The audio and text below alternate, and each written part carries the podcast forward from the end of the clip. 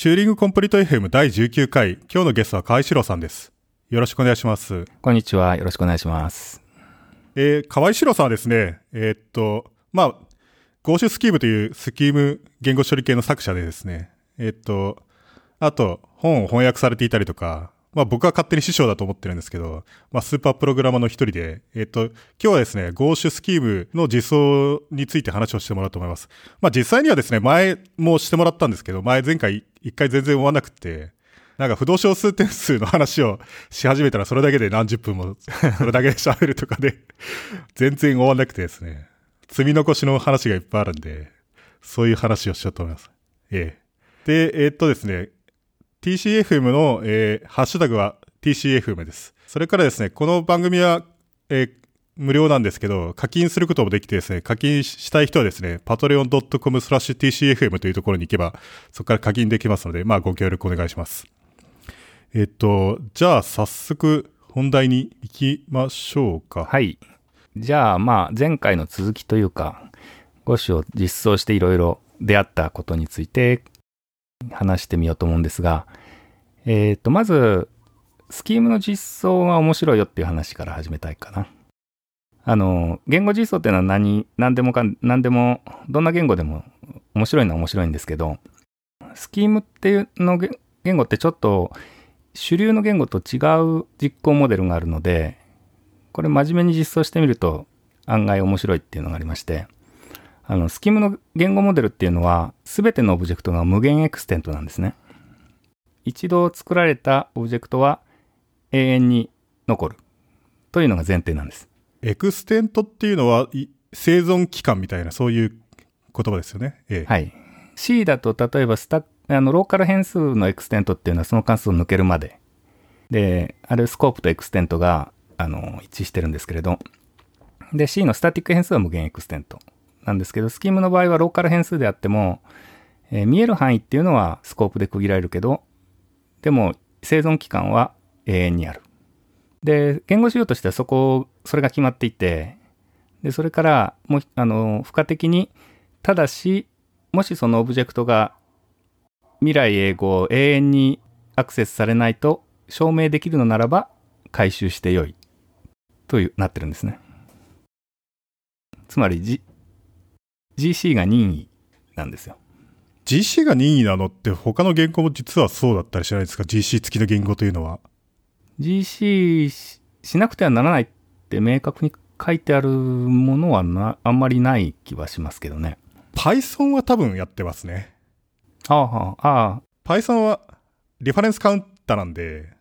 あれって使用、言語使用レベルでリファレンスカウンター保証してるんでしたっけ？確かスコープから抜けた瞬間にその、何ですか、ファイナライザーが走るみたいなのって保証されてると思うんですよね、確か。ああ、なるほどね僕の記。憶が確かならば。それをやるんだったら確かに、あの、コレクションする、されることは、んうん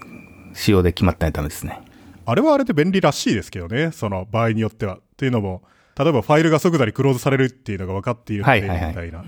あの、ね、RAI パターンでしたっけ？あ、そうです、そうです。うん。そういうそれを、 resource acquisition, is initialization。で、ただ、うん、スキームの場合だと、それは GC とは別のところでやりなさいよっていう話なんですよね。with、えー with input from file とか、そういうような、ラッパーをかませっていう。まあ、それはそれとして、ですので GC のないスキーム実装を書いて、あの、仕様通りだと主張しても全然構わないんですが、あの、この無限 extent っていうシンプルな前提を置くとですね、あの、クロージャーも継続もそれで説明できちゃうんですよね。うん。あの、例えば、えー、クロージャーをラムダフォームで作って、それを関数の戻り値として戻した場合に、クロージャーのキャプチャーしたローカル変数っていうのはずっとアクセスできるわけですけど、それ別に何にも特別なことじゃなくて、すべてのローカル変数は無限 extent なんで、自然にそうなるよと。で、継続に関してもどんどん関数を呼び出していって、その先で継続を捕まえましたと。で、その後関数をどんどん戻ってくると、普通にスタックで考えるとスタックがポップされちゃうんで、えーもう戻ってきた関数にもう一度戻る、実行再開できないはずなんですけれど、スキームの場合は、そういうスタックも全部無限 extent に残ってるはずだから、自由に再呼び出してくださいと。いう風になる。それ、そもそもスキームだと別にスタックとヒープっていう区別は言語仕様的にはなくないですね。はいはい。一番多分簡単な実装としては、スタック、 activation record もヒープにアロケートするのが多分一番簡単な実装じゃないかっていう気もするんですけど。はい。そうですね。ですよね。それでその、 activation record も GC の対象にしししてしまえば、自動的にクロージャーも動くようになるし、ローカル変数も無限、うん。そうか、継続も、そうか、 activation record を握っておけば、そうです、そうです。 activation record、あの、コール、関数のコールしていくのが、スタックだと一直線ですけど、継続がある場合っていうのは、継続をつかむとそこで固定されるので、ツリーになるんですよね。なので、ヒープ上にツリーを持っていくのと全く同じ形になって、 activation record というのも一応説明しておくと、アクティベーションレコードというのは関数呼び出しのフレームで、その関数、関数を呼び出すと、その関数が使ってる分のローカル変数とかが、そのスタック領域に普通は確保されるわけなんですが、その一個の塊を持って activation record と呼んでいて、なので、まあ、スタック、関数を呼び出すと、一個 activation record がスタック上に積まれるというか、積んだことにするみたいな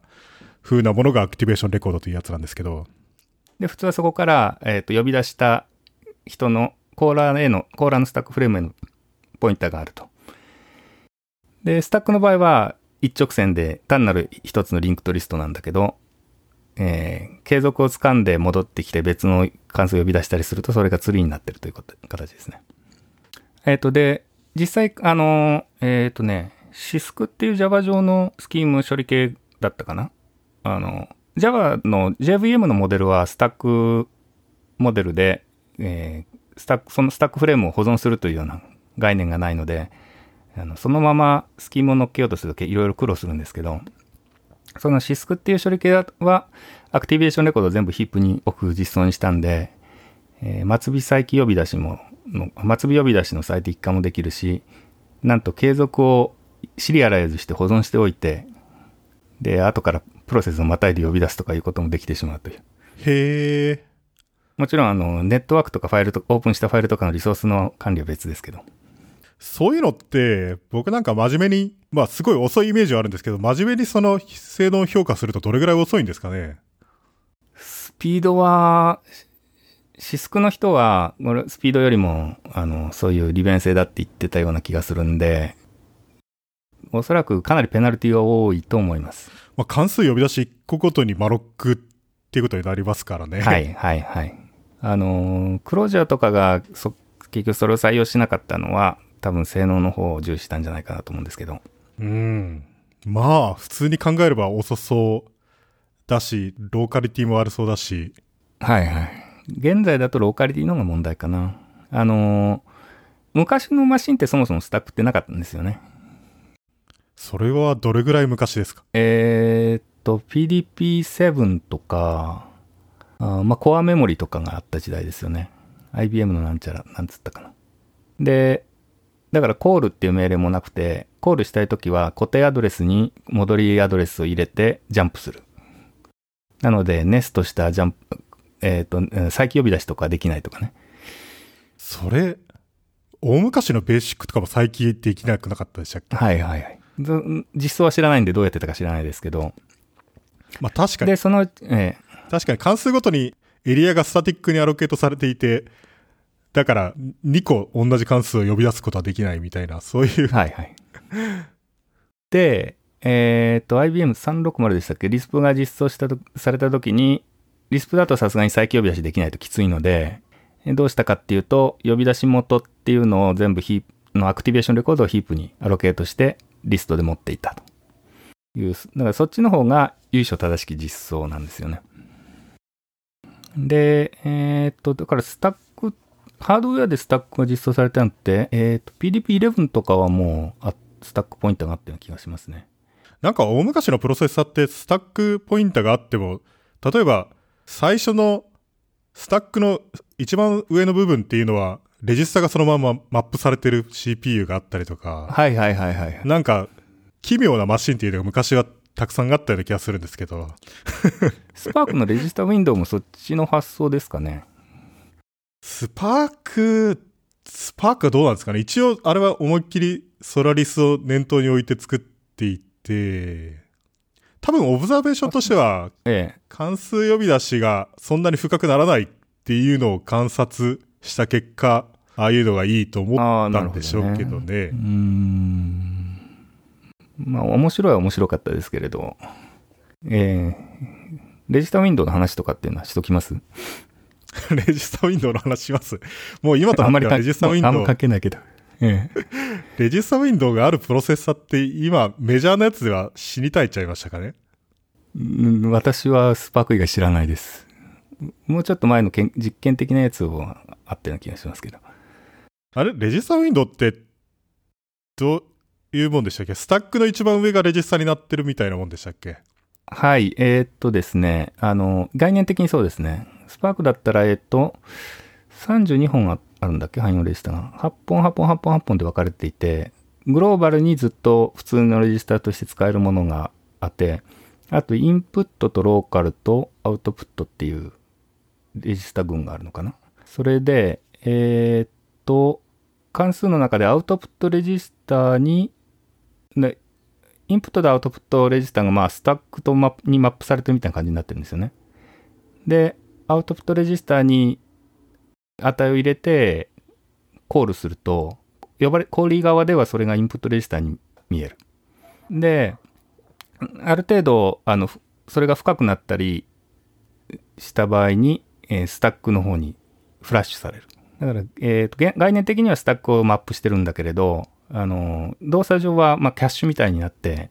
スタックに直接書かないで、プロセプロセッサーの中の速いメモリでアクセスして、で、必要なタイミングでスタックにフフラッシュされるっていう実装だっていうような気がします。なんであれがあんまり良くないものとされているんでしたっけ？なんででしょうね。その辺ちょっと詳しくないです。なぜあれが廃れてしまったのか。早く、別に早くそれで特にならないからとか？まあ、それは一つはあるかもしれないですね。あの、それだったら複雑化する、回路複雑化するメリットないですから。現代のプロセッサーでは多分レジスタウィンドウ、スタック呼び出しもっと深いと思うんですね。8とかじゃ全然ないと思うんですよね。はいはい。それもまた微妙に不利な。まあそうですね。結局スタックにフラッシュしちゃうんじゃ、あんまりキャッシュしてる意味がないですからね。うんむしろその辺のローカリティ全部データキャッシュで面倒見た方がいいじゃんっていう話になったのかもしれない。なんか、そういう、例えば MIPS の遅延スロットとか、スパークのレジスタウィンドウとか、そういう、ちょっと思いつきで、思いつきっぽいやつって全部結局なんか廃れてる感じがして。しかも僕はすごいなと思ったのは、アルファを作った人たちは、そういう失敗を繰り返さないように注意深く機能を選んだので、レジスタウィンドウもなければ、その、遅延スロットとかもないんですよね。そういえば、アルファは一時期クロックスで最先端走ってましたよね。アルファは、ペンティアムとかが 66MHz の時に、アルファが 200MHz とか言ってましたね。はいはいはいはい。でもなんか、あれはですね、なんかアルファのマイクロアーキテクチャが良かったとかいうよりは、設計した人が良かったっぽいですよ。ああ、なるほどね。っていうのも、その人たちは、アルファが実質お取り潰しになった後に AMD に転職し、それでアスロンプロセッサーを作ってインテルを追い上げまくって、1GHz に先に行ったっていう、はいはいはい。そのクロック上げ職人みたいな人たちがいて、その人たちが普通にすごかっただけっていう話らしいですけど。うーん、なるほど。そこ、そこ、俗人的なところと技術と切り分けるのって結構難しいですね。そうなんですよね。それ、でも、あアルファ悲しいなと思って。25年持つあマイクロアーキテクチャ、そのし命令セットとして設計したけど、会社が25年持ってないっていう。厳しい。経済原理。いや、昔話になるけど、本当にリスクかシスクかっていう話をしてて、シスクアーキテクチャがこんなに生き残るなんて思わなかったですね。インテルが、インテルの頑張りは本当にすごいですよね。インテル自身もこんなに頑張れると思ってなかったと思うんですよね。まあ実際、あの、リスクチップ作ってましたからね。あの、ブリューチップ作ってましたね。IA64、ああ、はいはいはいはい。ありました。アイテニウム。盛大にこけましたけど。わからないもんですね。あれはなんかアイテニウムを頑張ったせいで2000年前後に AMD に追い上げられまくった原因になってるんですよね。その開発リソースをそっちに注いじゃったので、その X86 が手薄になっていたので、はい。そこで追われたと。でやばいと思って盛り返したと。で、結局は、え IA64 は見捨てる方向に。もう、なくなるの決定でしたっけ？なんか、もう後続のを作らない言ってましたっけ？なんかやめもう忘れちゃったる、まだやめてないけどやめるみたいな方向だったような気がしますよね。そのあのリソースのアロケーションって問題はすごく面白いというか、まあ、技術と経済が絡むところで、あの、結局、ダイナミックな言語が遅いとか、ディスプとかスキームって一時期はコンパイラーでも結構みんな先端を研究してたんですけど、結局 C 型の言語の方がみんな使うようになると、そこにみんなガンガンリソースを突っ込んで、でこそうするとコンパイラーとかプロセッサーもそれに合わせてどんどん進化するので、追いつけなくなってしまうという、そういう構図がありますよね。タグ付きポインター付きのマシンとか昔はあったわけですよね。はいはいはいはい。ガーベージ？あれ？なんか、あの、スーパースケーラブルな Java チップとかを作ってる会社とかなかったでしたっけ？Java チップは深く追ってないんですけど、一時期は、いや、3本体でも作ってたような気がするけど、なんか700個ぐらいあるような Java マシンみたいなやつを作ってる会社が確かあったはずで。ほうほうほうほうほう。名前がパッと出てこないですけど、そういうのはなんか、普通のスパークかなんかのチップに GC も、なんかほとんど停止しない GC のためのサポートの何かを足してるみたいな、なんかそういう、なんかメモリバリアが簡単にやりやすい何かの仕組みを足してるみたいな、なんかそういうものがあったような気がするんですよね。まあその辺は、リスプマシンでも竹内先生とかがリアルタイム GC やられてましたよね。あれもハードウェアサポートがあったような。ええ、リアルタイム OS で何ミリセック以内に GC が必ず停止するっていうのを保証があるシステムがあったような。そういえば Go とかは GC とかすごい性能上がってるみたいですよ。ああ、なんか1.5か1.6、ん ?1.5 あたりでした急急激に上がったの。なんか、おじいちゃんっていうほどじゃないんですけど、なんか、GC 職人みたいな人が、やはり チームに来て、GC 何十年もやってますみたいな。その人はなんか、結構、GC 業界ではすごい人らしくって、多分、スタックマップというのを発明した人とか、なんかそういうレベルの人なんですよね。スタック、スタック上のそのメモリマップみたいな、メモリマップというかその、スタック上でのどれがポイントなのかみたいなやつをコンパイラーに吐かせるみたいなことを、ああ、はいはいはい。ストリクト GC の、んに使う情報をコンパイラーがマネージする。確かそれを発明したとか、それに近いようなどうも人で、さすが GC 職人が加わると GC が良くなるみたいな。そうなんですよね。結局開発力勝負みたいなとこあるんですよね。言語の設計の訴状とは別に。Go チームはなんか、お、おじさんっていうのかおじいさんっていうのかよくわからない人たちが、凄腕の人たちが集まって作ってるみたいな謎の、なんか、イメージがありますね。あの、言語実装がプラットフォームとして機能するってことがあると思うんですよね。一時期はリスプがそんな感じで、あの、いろんなアイデアを持った人が、その言語に集まってきて、寄ってたかっていろんなこと、実装してしまうと。で、今だとだから Go っていうのが一種のプラットフォームとして出てきて、こう、かつて持ってたアイデアとか、新しいアイデアとか持ってる人がわーっと集まって、こう、パワーで実装してしまうってことが起きてるのかなという気がしますね。うん。あと、やっぱり経験がものを言うから、実は結構いい年をした人の方がすごいのかもしれないっていう。まあ、ロブパイクもケントンプソンも、ケントンプソンなんかもう、本当にいい年ですからね。あの、実際に会って話した経験とかあります？いやー、ランチ食べてて横に座ってたっていうことありましたけど。あ、あ、ケントンプソンだ。話はしなかった。話はできなかった。あと、あの、クヌースがケントンプソンと一緒にランチの列に並んでるっていうのを見たことがありますね。あなんかクヌースが公園に来た時に、それを一緒にランチを食べていて、これはすごいものを見てしまったと思う。ただなんかその Go の GC は本当に良くなったらしくって、ロブパイクはなんかツイートしてたと思うんですけど、どっかの会社がなんか Go1.4 から1.5とかに上げて、それで GC の停止時間がすごい長くなったって文句を言っていて、で、ところがなんかグラフを読み間違えていて、10ミリ秒が100マイクロセカンドになってたので、10倍になったと思ったら実際には100分の1になっていたみたいな。あまりにもディスラプションが激しいと読み間違えますよね。あの、あれはなんであんなに劇的に良くなったのかよくわかんないですけど、私も見てないです。多分今までがそんなに適当に作ったやつを本当の GC 職人が作るといろいろ工夫できるところあるんでしょうけどね。まあそういうのはあると思いますね。あ、なんかまた脱線してしまった。えっ、と、ちょっと待ってくださいね。えー、頭のスタックをポップしていくと、えっ、とですね、あ、さっきあの、メモリバリアの話が出てたじゃないですか。それでちょっと思い出したのが、ソラリスにも、えーユーザーからアクセスできるメモリバリア、えーメモリバリアつうか、えっ、と、ページにライトするとフラグが立つっていう機能があったような気がしますね。それはインテルでもある、ありますよねあ、。インテルでもあるんだ。ページ、ページテーブルにフラグ立つやつですね。あ、そうかそうか。あの、もちろん、あの、コピーオンライトとかそのダーティービットは当然あるわけですけど、ユーザーからアクセスできるかどうかですよね。それは API によるんですかね？OS の、えっ、とね、ベーム自身がそれ使ってて、なんかデバイスをオープンするんですよ。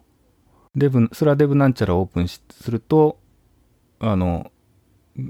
ページで、テーブあダーティービットが読み出せて、一度読み出すとリソリセットされる。で、それ絡みのバグを一個見つけたことがあったような気がするな。それ、OS のバグってことですか？おいや、えー、BMGC 自体のバグなんだけど、フィックスがむずく、うん、フィックスした、どうし、フィックスしたかな？あの、えっ、とですね、一回読み出すとリセットされちゃうんだけれど、フォークした、フォークした後に、なん、そのページテーブルが共有されてるタイミングがあって、で、コプ例えばコプロセスの方で GC が走ってダーティビット読み出しちゃうと、それが親プロセスから読んだ時にクリアされてて、なんかおかしなことになるとか、なんかそんなことがあったような気がします。それは動作としては正しいような気がしますけどね。一回読み出したらクリアされるとしたら、はいはいはい。GC、ベーム GC がそれを想定してないのがおかしいっていうことになるのか。確かそんな感じ。もうだいぶ前の話なんで、治ってしまったか、それとももうサブシステム自体が大きく書き換わってるかもしれないですね。それでもどこに使ってたんですかね？えっ、と、それをやると、あの、BMGC もインクリメンタルマークをやってるので、あのーライトされされた箇所、ライトバリアがあると、すすでにマーク済みのところでもう一回マークしなくちゃないとこっていうのがすぐわかるんですよ。なるほどね。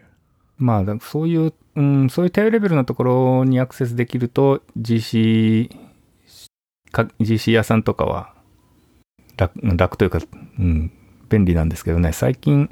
だんだん抽象化されていくとどうなんでしょうね。G、Go とかっていうのはその辺、深く入ってんですかね。その辺というと、その辺っていうのは OS ごとにあるそういう変な機能を活用してるのか。さあどうでしょうね。僕が読んだ限りではなかったような気がしますけど、まあそうか、コンパイラーから全部持ってると、ライトバリアとかも別にインストラクション入れようと思えばできるから、多分入れてるんじゃないですかね。うん。うん。なんか、例えば Go とかって、なんか、その、 discontiguous なスタックとか使えるんですよ。ほうほうほうほう、スタックエリアが複数あうん。慣れてる。それはなんか、ペナルティとしては多分数命令ごぐらいしかないみたいな関数呼び出しごとに。だから、大体の場合は SP が離れているので、それより離れていたら大丈夫っていうことにして、で、関数は自分のスタックフレームのサイズを知ってるので、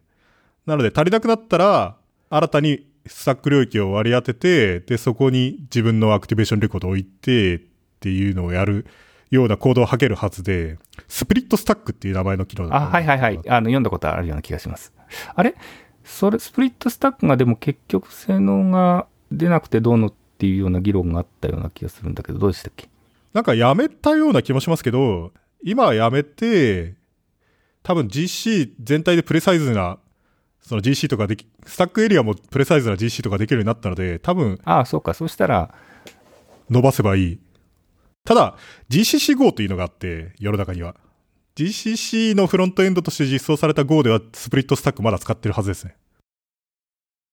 というのもそっちはなんか C の関数とかを呼び出したいみたいなやつもあり、ああ、で、混ぜなくちゃならない。スタックレも。うん。そうすると、その、スタックの中によくわからないものが混じっているので動かせないからっていうので。かといって、ゴルーチンに全部に2メガバイトとかスタック領域を全部あらかじめアサインしとくと、Go のプログラミングモデルとしては Go、 goroutine はどんどん作ってみたいなので、その、ペナルティが大きすぎるみたいなので。なので、イニシャルのスタック領域は小さめで、 discontiguous なスタック領域をうまく扱うには、みたいな。うん、なるほどね。あの、Gauche でも、Gauche の VM は、Gauche コードのスタックをも独自に持ってますけど、それはあんあんまり大きくないんですよね。それで、どんどん再起呼び出し深くなって、スタックいっぱいになったら、スキャベンジして、ヒープに移しちゃう。生きてるものだけヒープに移しちゃうってことやってます。あれってどういう風になってたんですか？その時にコンパクションもしてるんでしたっけ？えっ、と、そちらは C のスタックフレームは混じってないので、中身全部わかってるんですよね。だから、えっ、と、今生きてるenvironment continuation のポインターから辿って生きてるものだけを、えーフレームごとにアロケートしてます。ヒープに。なので実質コンパクションになってる。で、えっ、と、呼び、あの、スタックフレーム、 activation record とかポップするのはもういちいちスタックに戻さないで、ヒープの直接参照しちゃうって形ですね。そういえばそれで思い出しましたけど、そのクロージャーとか作ってると、関係のないアクティベーションレコードのローカル変数を握ってるので、そっちから結構大きいメモリ領域を握ってたりすると、割とメモリを使っちゃう問題とかってあると思うんですけど、それはですね、あの、おそらくあるだろうと思っていて、なんとかしたいんですけれど、あの、えー、クロージャー作るときに選別すればいいんですよね。あの、必要なローカル変数だけ選び出して、新たにフレーム作ればいい。うん。えっ、と、ディスプレイ、ディスプレイって言ったかな。それをやろうと思っていて、ある程度準備のコードは仕込んでるんですけど、まだやってないです。なんか Ruby でも似たような問題が確かあったはずで、浜地さんがなんか実験的に LLVM に手を入れて、なんか使わなくなったローカル変数っていうのにゼロをスタック上で書き潰しとくみたいなことをやって、それ自動的にやるんですか？そうです。なんかその変数の生存期間というのがわかるので LLVM では。なので死んだ瞬間に明示的にそのレジスタなりメモリっていうのをゼロにするみたいなコードを吐くのが簡単にできるっぽくって。で、それにより Ruby のメモリ消費は減るのかみたいな実験してましたけど、で、減ったんですか？いや、大した結果にならなかったような気がするし、しかもどこにも発表してないような気もするけど。あら、もったいない。多分、多分、あの、それが問題になる病的なケースっていうのがあるんですよね。普段は全然問題にならないんだけど、何らかの、たまたま巨大なハッシュテーブルとかを掴んじゃってる時に、しかもそれが1回だけじゃなくて、えー repeatedly にな、なる時に問題が起きるみたいな。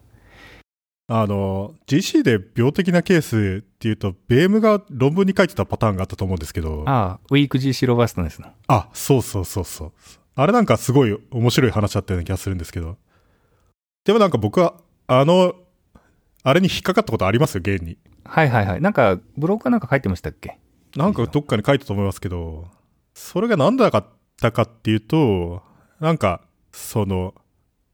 級かなんかを作ってたんですよね。タスク級かなんかを作っていて、で、そこに物をどんどん入れていくみたいな感じで、で、それがリンクドリストになっていて、で、その、級の一番後ろに足すんですよね。だから、級の、級の現在の先頭のポインターと、級の一番最後の要素を指しているポインターっていうのがあって、で、一番最後に足すっていうのは、一、その、コンスタントなオーダーでいけるんで、一番後ろの要素の後ろにさらに一個足して、一番後ろの指してるポインターっていうのを一個進めればいいだけなんで、で、消費するっていうのも、そのコンスタントなオーダーできるんですよね。つまり、先頭指してるやつ、要素を取り出して、で、その先頭指してるポインターというのを一個進めれば、急を進めていけるんで、で、ただ、このパターンで実施、ウィーク G、その、な、その、ウィーク GC って、変になんかハマるパターンがあって、なんか、偶然誰かがその真ん中のポインターを掴んじゃうと、その、どんどん後ろに要素を足していくので、その間違って生きてることになっちゃった要素から、後ろっていうのは全部生きてることになって、しかもどんどん繋がれていくから、どんどんどんどんその要素が増えていっちゃって、そのメモリ使用量がリニアに増えるっていう風になるっていう。うん。あれは普通にハマりどころ。ななので、要するにコンサバ GC の弱点ですよね。ポインターかどうかわからないからポインターとみなすと、たまたまポインターのように見えるインテジャーが指してい掴んでいるところから先が生きてしまうと。あれは明示的に塗るで潰しとかないと。はいはいはい。Q を作るとき要注意です。あと、なんか面白い、なんかその、なんですかね、科学的なのか、ちゃんとしたものなのかよくわからないですけど、なんか例えば、不動小不動小数点数はポイントに見えることが多いみたいな、謎の原経験則みたいなやつもありませんでしたっけ？え？不動小数点数がポインターに見えることが多い。ありましたっけ？整数とかは、なんか、プログラムにおける整数の分布みたいな論文とかもありませんでしたっけ？あー、ん？すぐにちょっと思い出せないですね。なんか、プログラムにおいて0というのはどれぐらい現れて、1というのはどれぐらい現れて、みたいなので、まあ小さい数が本当はすごい多いんですけど、みたいな。で、ポインタッチに見えるっぽい整数が出てくるっていうのはあんまりないみたいな。そんなに大きい整数というのは使わないし、みたいな。あー、はいはい。あのー、なんか見たこと、ような覚えがあるな。それで引っかかったのがですね、あの、32ビットマシンで、昔を、昔は割と素直に言ってたのが、あの、何でしたっけ？あ、思い出した思い出した。あのー、ハッシュテーブルにハッシュ値を32ビットで保存してたことがあるんですよ。ところが32ビットのハッシュ値っていうのは結構綺麗にばらけるんですよね。いや、あの4ギガの空間に。まあ、ハッシュ、ハッシュ値を計算するというのはそういうものですからね。えハッシュ値がそういうものです。で、あの、4ギガメモリのマシ32ビットマシンとかを使ってると、割と高確率って測ってはなんでないんですけど、経験的に高確率でフォルスポインターになっちゃうんですよ。ああ。なるほど。それで一時期苦労した覚えがあります。結局ね、が、うん、結局、ゴーシュどうしたかっていうと、えっ、とね、ハッシュ値を16ビットごとに分割して、別のワードに入れるみたいなことをやりました。そうか。確かに、まんべんなく散ってると、まんべんなく引っかかっちゃう上に数も結構多かったりすると、確かにそれはすごい嫌だな。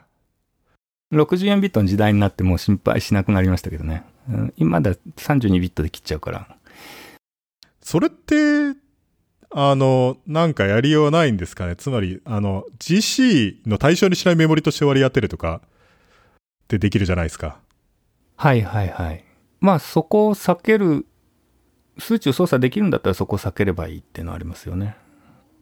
あとまあ先週は、あ、先週前回話したあの、インテリアポインターを使わないっていう設定にすれば、下が000でないものはもう最初から除外できるっていう手はあります。そこら辺もトレードオフなんですけどね。あの、コード、コーディングの簡便性を重視するか、GC の方の病的なケースの排除を重視するか。それで、えーっと、またいろいろ脱線気味ですが、あ、スタックの話をしてたんだ。そうだ、それで、ええあのーと、これ、これは、えーっとですね、C のスタックモデルっていうのは、必ずポップッシュしたら、ポップスっていう、まあ関数呼び出しのをきれいにマップすることになってるんですけど、スキームの場合は、プッシュされたスタックが関数を抜けても生きてる可能性があるという話ですよね。それで、えーっと、スキームを C にコンパイルする際に C のスタックをどうやって C のスタックとどう共存させようかっていう話でもって面白い論文がありまして、シェニオンと MTA っていう論文があるんですけれど、これはですね、あの、スキームを C にコンパイルするんですけど、コンパイルされた結果の C コードっていうのは、関数を呼び出すんですけれど、リターンしないんですよ。あ、その C にコンパイルする形の C をターゲット言語として使ってる形のスキーム処理系ってことなんですか？はい、そういうことです。あの、そういうやつのことをトランスパイラって呼ぶ人がいるんですけど、僕はあんまりその言葉好きじゃなくて、その、ある言語から別の言語にコンパイルするものは全部コンパイラで、アセンブラでも機械語でも、その C 言語でもコンパイラーコンパイラで、トランスパイラって言わなくてもなって思うんですけど、まあ、私も違和感はあるんですけどね。まあ、ともかく C をターゲットとして、えースキームをコンパイルするんですが、えーその時にスキーム上で関数呼び出しリターンがあっても、えー C のレベルでは、えーひたすら呼び出すだけ。で、ひたすら呼び出して、そうするとスタックエリアがいいずれいっぱいになっちゃうんですけど、いっぱいになったら、そこの時点でスタックのエリアを調べて生きてるものだけをコンパクトする。という実装なですね。それはつまり、リターンは決してせずに、リターン、どんどん呼び出してって、えーっとね、ガードのところで、ん？どうしてたっけな？明示的にチェックしてたかガードでセグメンテーション、フォルトが起きてるたか、ちょっとそこは覚えてないんですけど、えーと、にかくスタックがいっぱいになりましたと。そしたら GC が起動して、生きてるアクティベーションレコードだけをヒープに移す。で、えー、一番てっぺんにロングジャンプする。スタックの内容全部捨てちゃうわけですね。それは C プログラマーからすると、っていうか普通のプログラミング言語のプログラマーからすると、相当違和感のある使い方ですけどね。そう、まあス、スタックという言葉の定義とは離れてますよね。つまりそれは、その、まずプログラム書く、まあそれはその C にコンパイルするやつだから人間が書いてるわけじゃないと思うんですけど、そもそもリターンをしないから、その次に呼ぶものっていうのは関数ポインターとして渡しとくってことなんですよね。次に呼ぶ、えっ、ー、と、コンパイルした時点で次に呼ぶ相手が分かっていれば、別に直接呼んじゃえばいいんですけど。あ、その次に呼ぶっていうのは、その、リターンした後っていうのは、関数として渡すことなんですよね。リターンし、あ、どこにリターンするかっていう話ですか？うん。つまり、それは、より継続渡しとして、そういうことです。完全に継続渡し、CPS の形に直してからコンパイルするってことです。うんうんうん。うん。というか、コンパイルの中で CPS に直すか。CPS っていうのも一応説明しとった方がいいような気もするんですけど どう言えばいいのかな？か、その関数呼び出しして帰ってきて残りの部分が普通は実行されるわけですけど、残りの部分っていうのを全部クロージャーにして、その関数に渡しちゃえば、で、そっちの方で呼んでもらえれば戻ってこなくてもいいっていうことになるんで、ひたすら呼び続けるっていうことができるようになる。A の前半は B を呼び出して、B を呼び出すときに、B が終わったら A の後半を呼び出してねっていうのをエキストラの引数として渡してやるって形ですね。うん。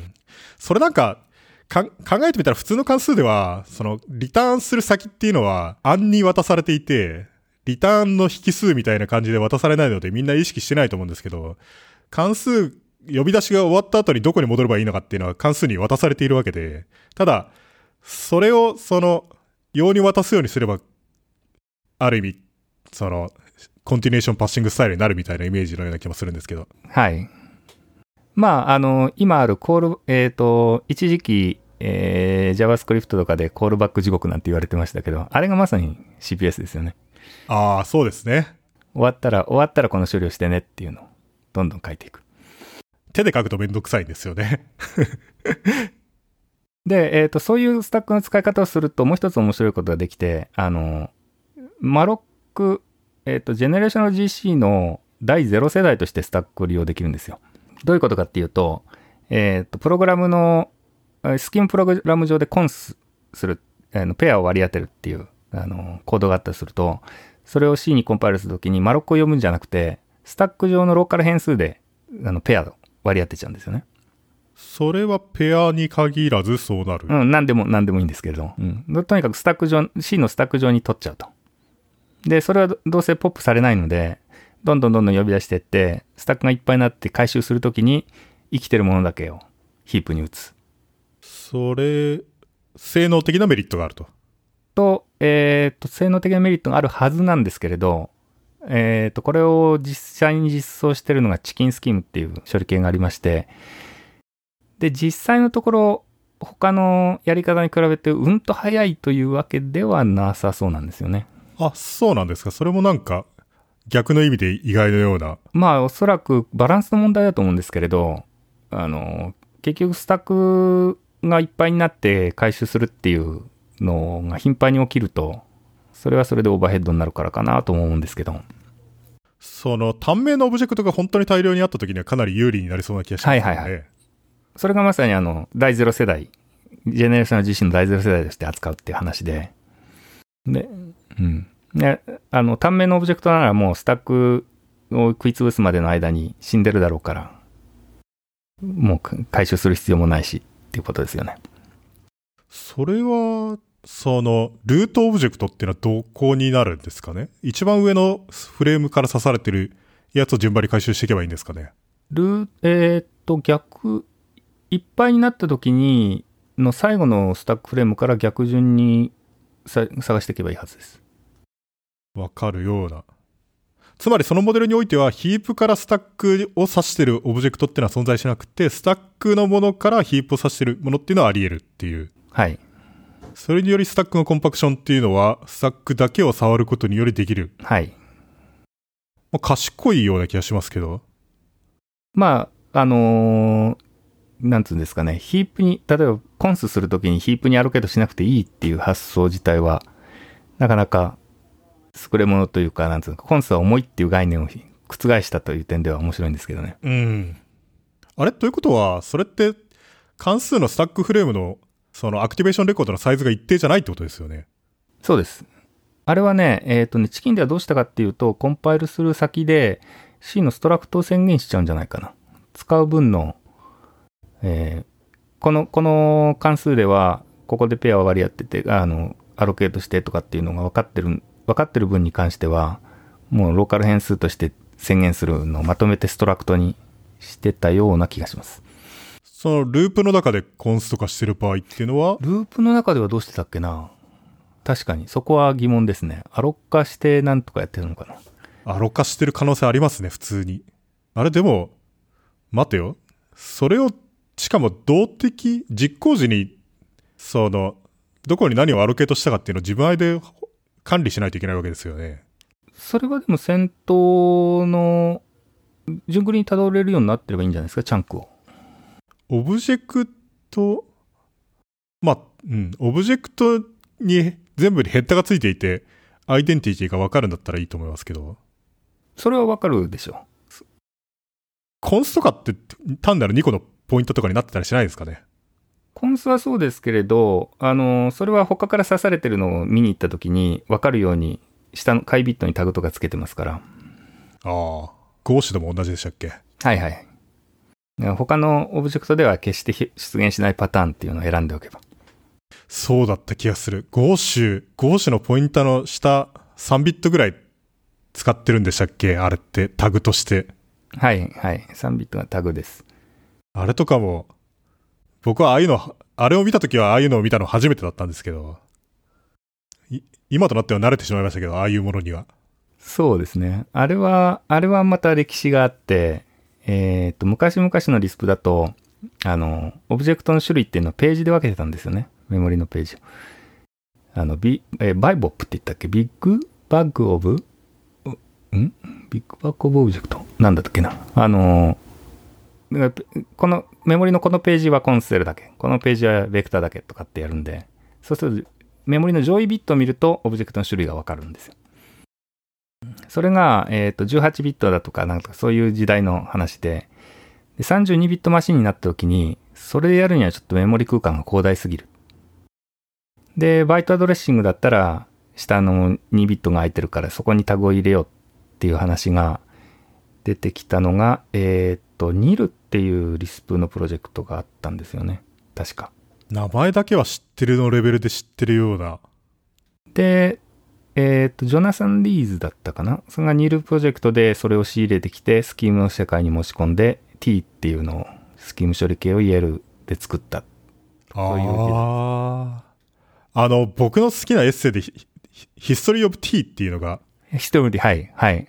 あれ僕すごい好きなんですけど、ええ私ね、途中まで訳して放ってあるんですけど、あれはいつか全部訳したいですね。しかもなんかあの、インターンとして、T に何かの機能を実装するために行ったけど、全く何の成果もなく打ちひしがれて帰ってきたみたいな、そういうエッセイじゃなかったでしたっけ？そう、オーリン・シバーズが、それがなんともその、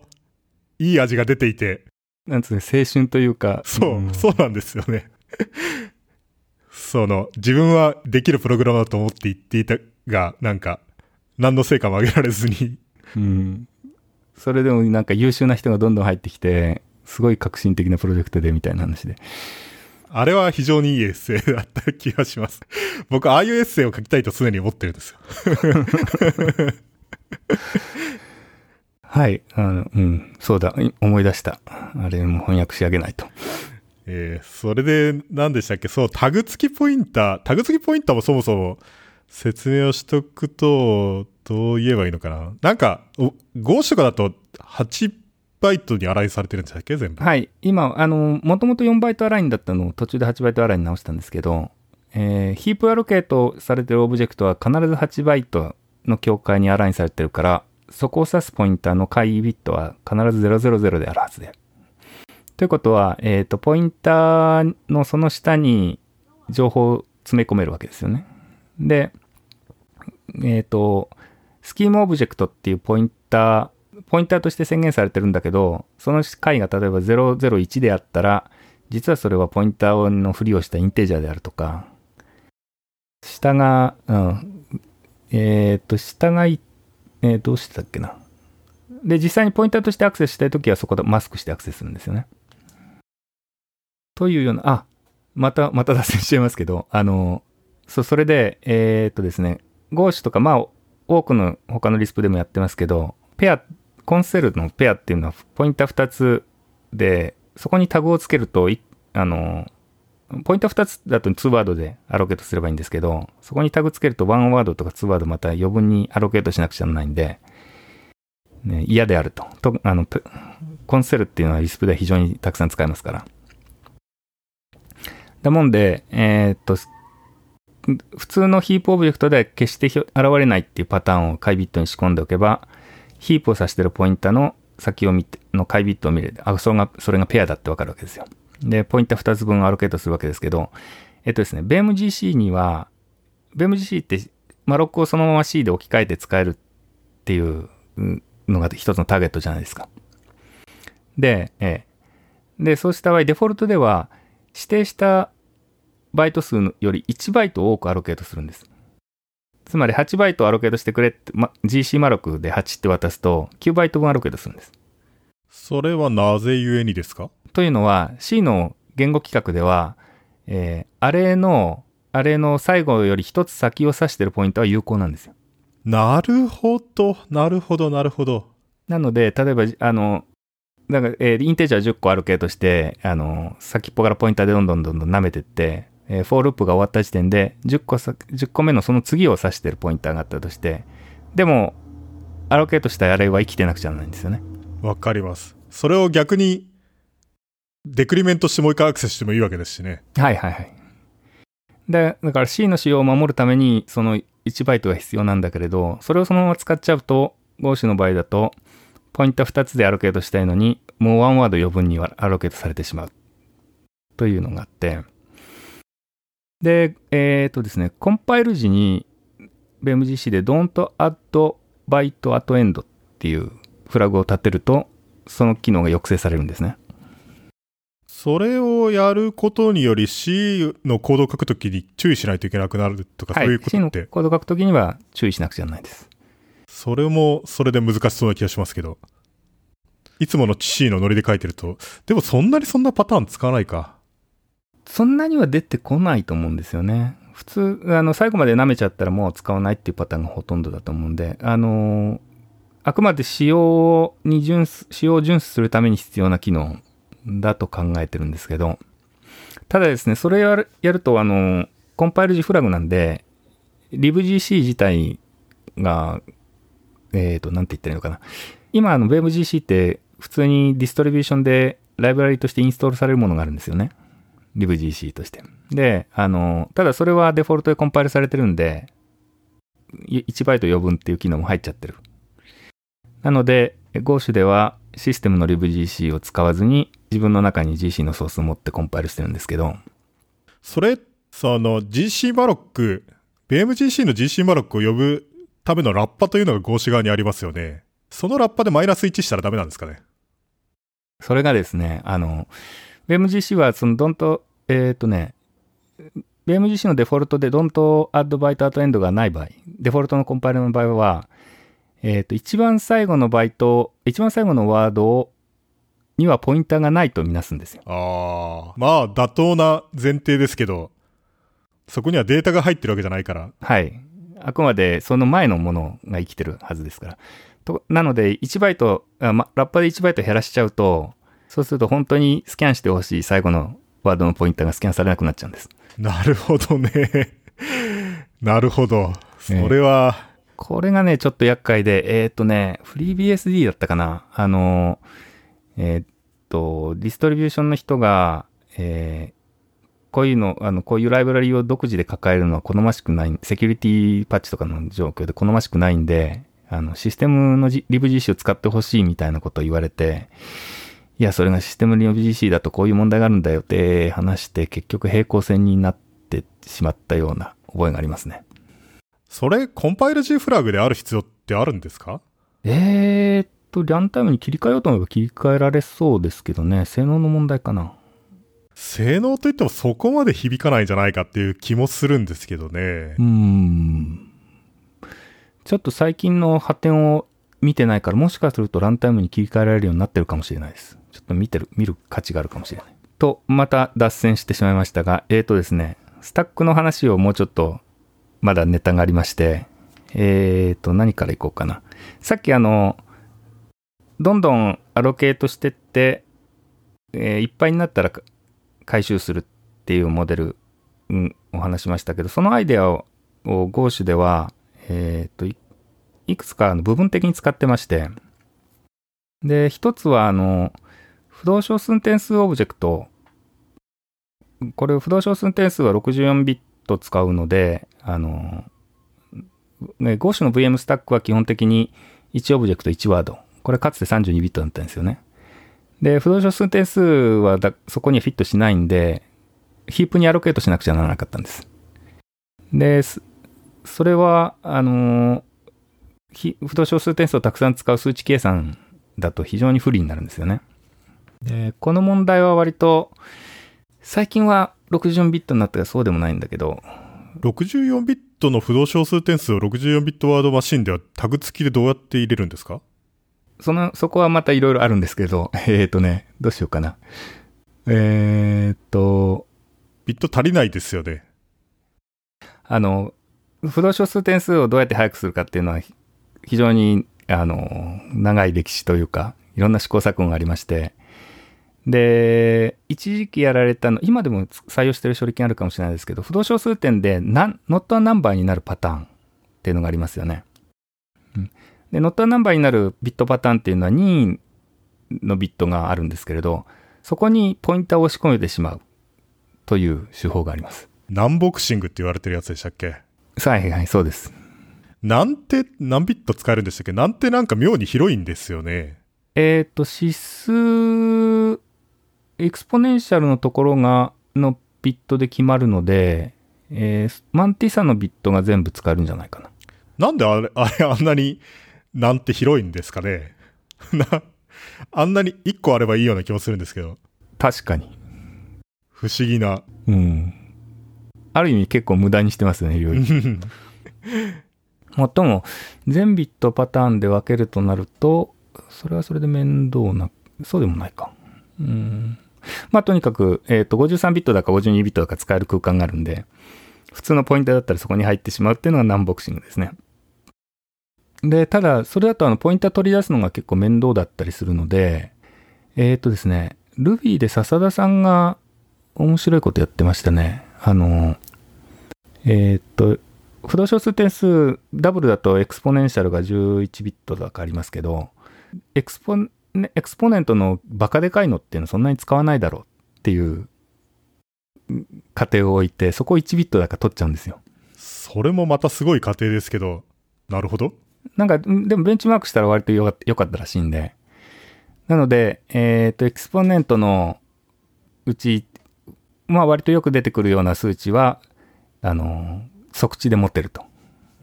アルビット、あの、エクスポネントのアルビットを見ればいい。で、そこにどうしてもかかっちゃうやつだけ、えーヒープアロケートするんじゃなかったかな。なるほどね。わかるような気がします。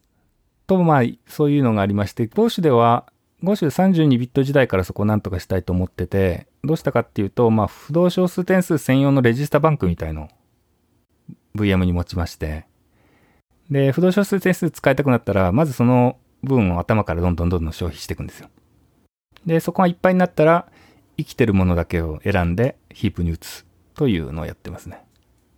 不動小数点数用専用のスタック領域みたいなやつがあるという。そういうことです。はい。まあ、ポップしないんでスタックではないんですけど、例によって。まあ、一種の大ゼロ世代ですね。なるほどね。それにより、ヒープアロケーションが必要ないから、比較的早くて済むかも。ええ、これはね、かなり効果ありましたね。あのー、アニメーションのプログラムとかで、数値計算かなり入るじゃないですか。ダブルの。で、そのほとんどは一時的なものなんですよ。中間結果なんで。しかもその領域にはポイントがないから別にスキャンもしなくてもいいし。はい。そうです。なるほど。なんかわかるような気がしますね。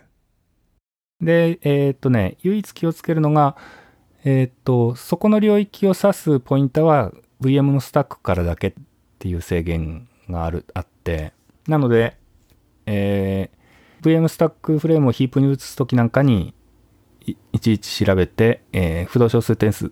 のレジスターを指してたら、それをヒープに移すっていうようなココードが入りますけど、そのオーバーヘッドはそれほどでもなかったな。その、浮動小数定数、Google ブレインとかではなんか違うフォーマット使ってるらしいですよ。え？そうなんですか？なんか16ビット浮動小数点数小数定数なんだけど、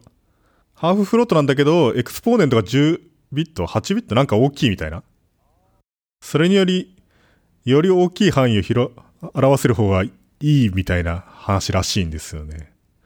だからあの、TPU とかやってるじゃないですか。あれはその、しかもなんか名前がマーケティング用語っぽいですが、 brain float っていう、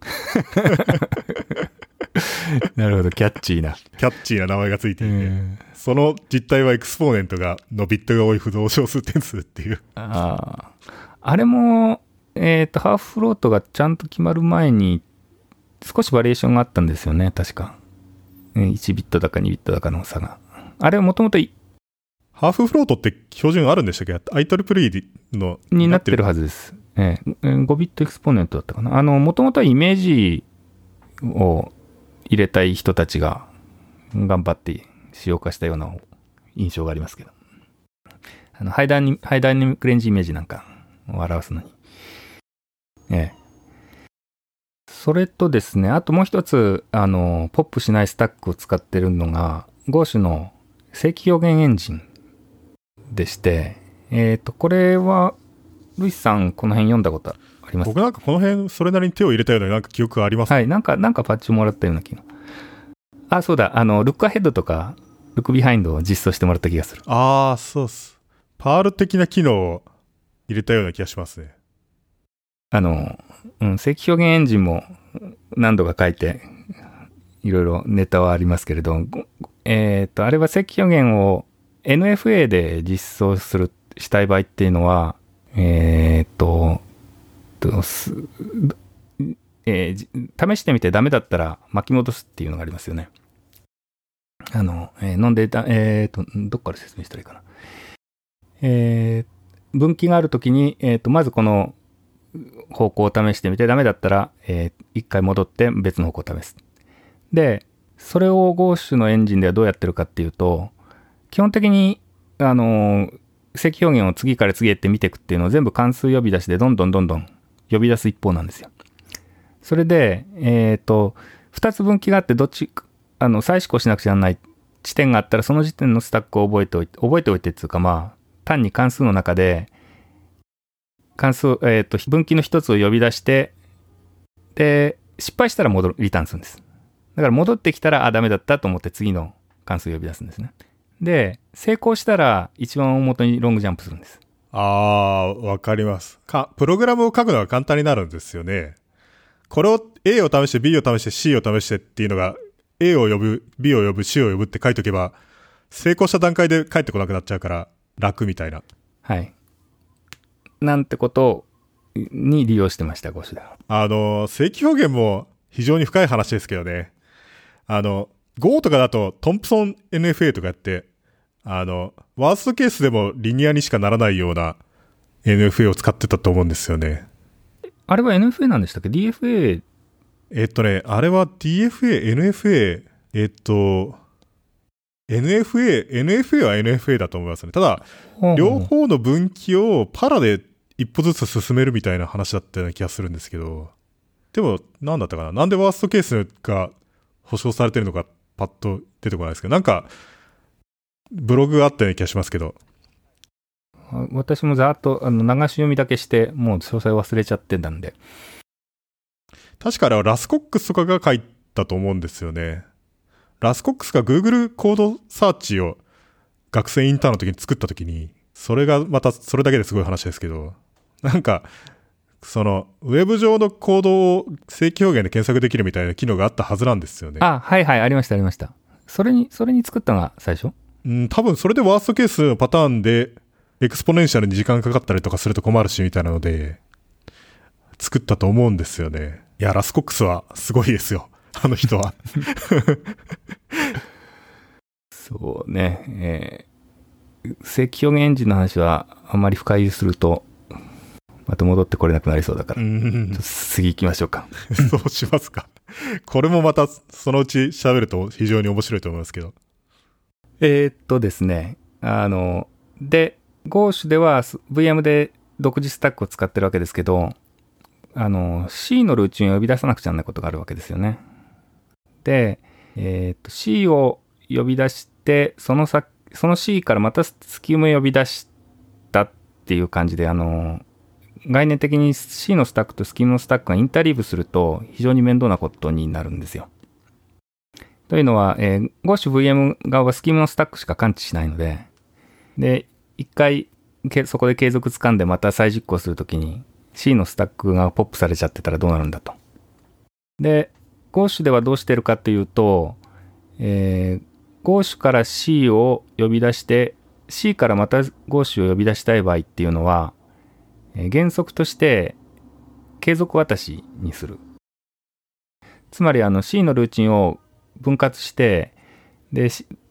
前半の C を実行して、で、後半これを実行してねっていうのをパッケージ化して、で、ゴーシュの VM に戻るんですね、一回。トランポリンってことですよね。はいはい、トランポリンをやってます。トランポリン、トランポリンってテクニカルタームなんですよね、ちゃんとしたね。です、どう、ですよね。はいはい。これはどう、どう説明これも継続渡しの一種なんですけれど、えっ、と、A、A から B を呼び出してまた A に戻ってきてってやりたいときに、A を分割して、え A の前半の部分で、スタックに、まず B を呼び出し、あ、スタックに A の後半を呼び出してねっていうのを自分で積むんですね。でそれから B を呼び出すと。そうすると B が戻るときに、えっ、と、スタックに戻ろうとしたら A の後半を呼び出してねっていうのが入ってるから、トランポリンでジャンプするみたいにそっちに飛んでくれると。で、トランポリン、全部、全部トランポリンできるんですかね？それ。全部はできないです。あのー C の深、えっ、と、VM、GOSHVM から直接呼び出される C のルーチンは VM に戻れるんですけれど、ライブラリの中の深いところまで C で呼び出されちゃって、そこからスキンを呼び出したいって時に、全部どんどん、あの、間に入ってる C のルーチンを全部継続渡しに分割しなくちゃならないんだけど、まあ、サードパーティーのコードだと無理ですよね。サードパーティーから呼ばれるみたいな深いところで、スキームをコールバックした場合はその手が使えないので、その場合は仕方ないので、えー VM を再起呼び出しするんですよ。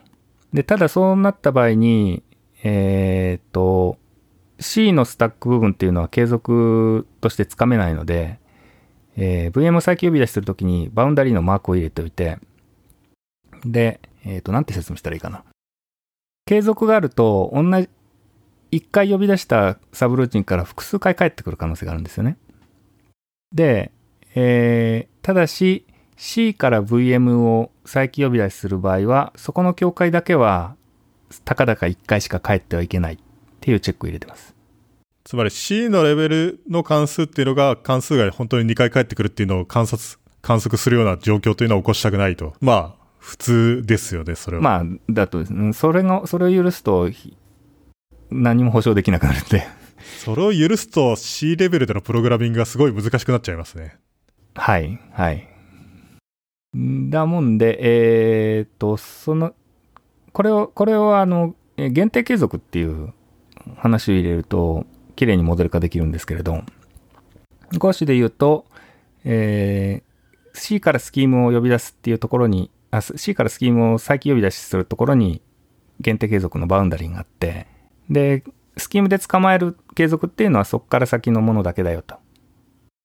いうモデルに出てきます。えーと、し、この辺、スタックの話はこのくらいですかね。スタック、スタックの話なんかもっといっぱいありそうな気もしますけど、スタック、でもそんなものか。えー、そうだな。うんそもそも Go とかってスタック領域ってどれぐらいの大きさなんですか？えーっと、どのくらいしてたっけな。2メガバイトとかそういう感じですか？GoSVM のスタックはもっとはるかに小さいです。えーっとね、1万ワードとか、そんな、だから 10K の8バイトだから 80K とか？そんな感じですね。で、そう、そもそもそんなに溢れないんですかね？溢れ、ん？溢れますめったに溢れないですよ。溢れないですか？あのー溢れる時は溢れるんですけど、それは意図的にもう分かってて深い再起を呼び出した場合で、普段使いではめったに溢れないです。スタックからヒープにコピーされるデータっていうのは相当ありますよね。クロージャーを作るたんびにコピーしてあるんですそうそうそう、そういうのがありますね。えっ、とですね、クロージャーを作るたんびにコピーがあります。これは減らしたいんですけど、まだやってないですね。で、継続を作ると、その時点でガバッとコピーされて、スタックが空になりますね。うんうん。あとは、なんだっけ、そうか。すま、末尾呼び出しの場合って、あれはスタックを消費しないようにやってるんですよね。そうです。あのーこ呼び出し先の引数フレームを作った後に、えーフレームを、スタックフレームをひシフトして、だからコーラーのスタックフレームを書き潰してからジャンプしてます。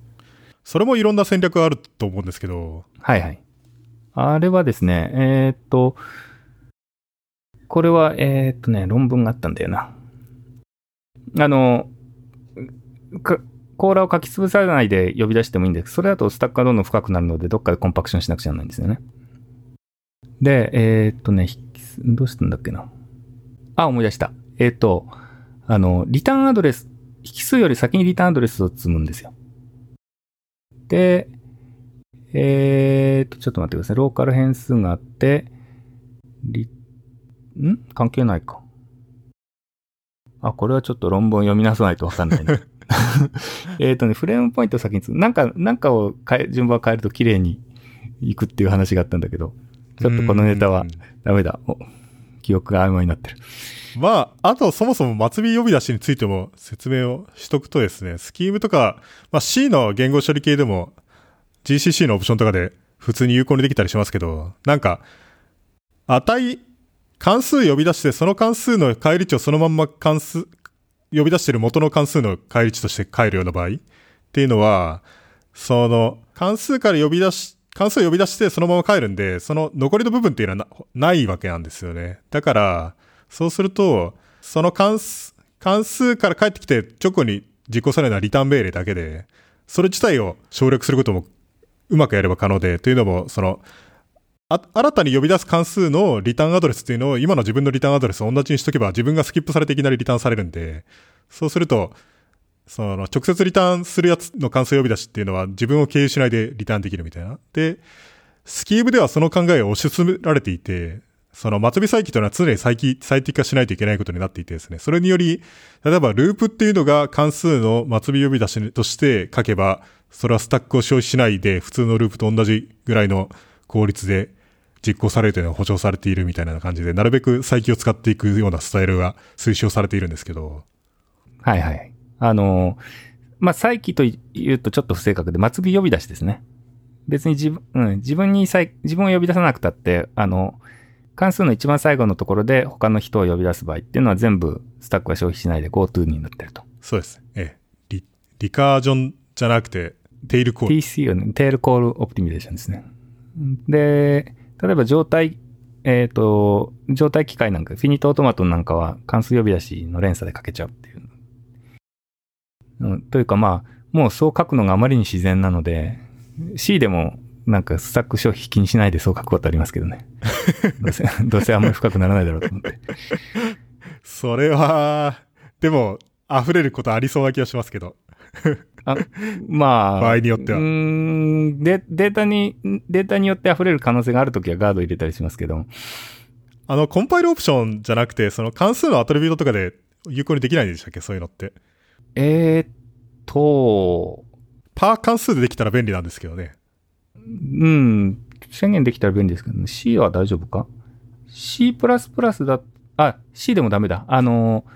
スタックにアロケートされたもののポインターがどっかで生きてる可能性がある場合っていうのは、えー、末尾呼び出しの後にでも参照される可能性があるんで書き潰せないんですよね。あー、なるほど。確かにそれはそうかも。で、C だとね、それは静的解析すればわからなくはないんだけど、C++ だとさらにあのデストラクターが走るんで、どうしても末尾呼び出し最適ができないという制限が。まあ、できる関数についてはできるでしょうけどね。まあ、でき、あの、そういうのがない、ない関数についてはできますけどね。保証はできないってことですね。えーと、スタックのネタ、スタックのネタ、まだありそうな感じしますね。あとなんだろ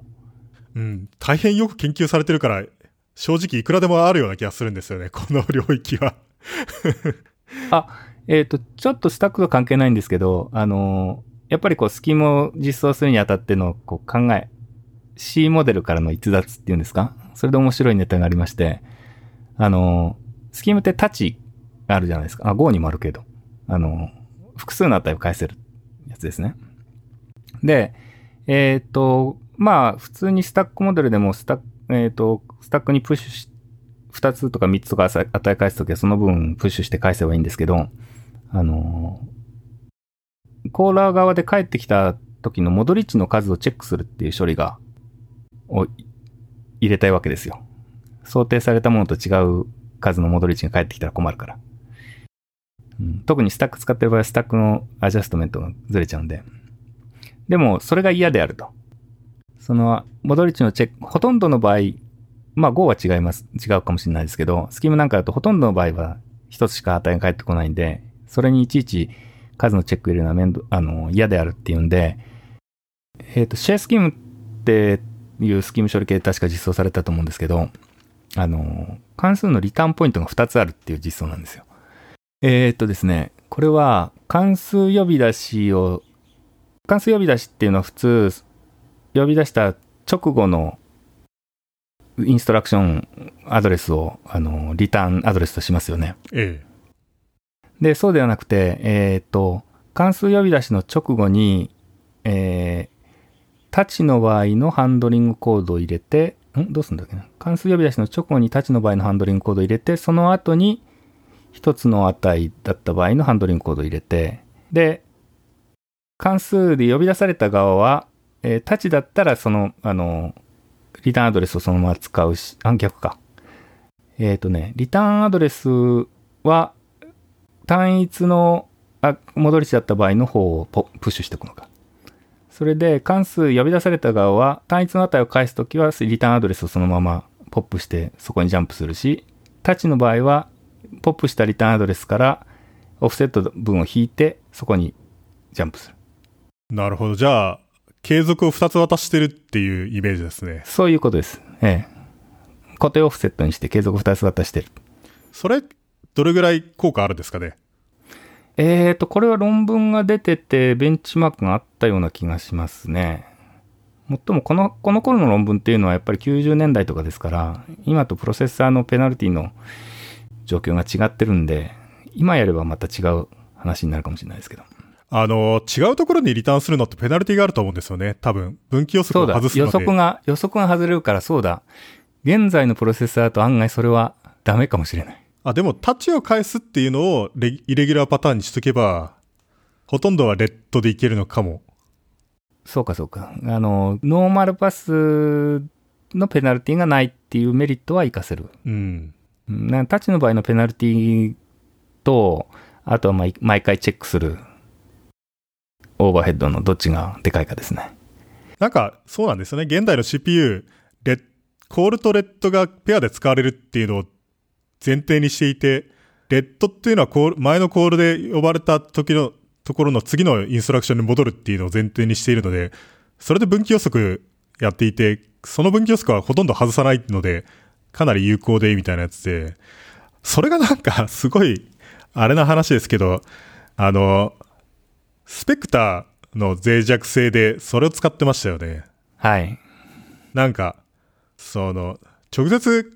コール命令とかをインディレクトブランチとかで使うと、その分岐予測をうまくいじることにより、人気の行動を分岐予測の中で実行することができて、その副作用を後で見れることができるから、じ、実質的に分岐予測を殺したいんだけどどうするかみたいなので、で、なんか、リターン、その、コールをコールを呼んでからそのリターンアドレスを書き潰して、で、リターンするっていう方法で、無理やりその分岐予測を、殺、必ず外させるっていう方をやっていて、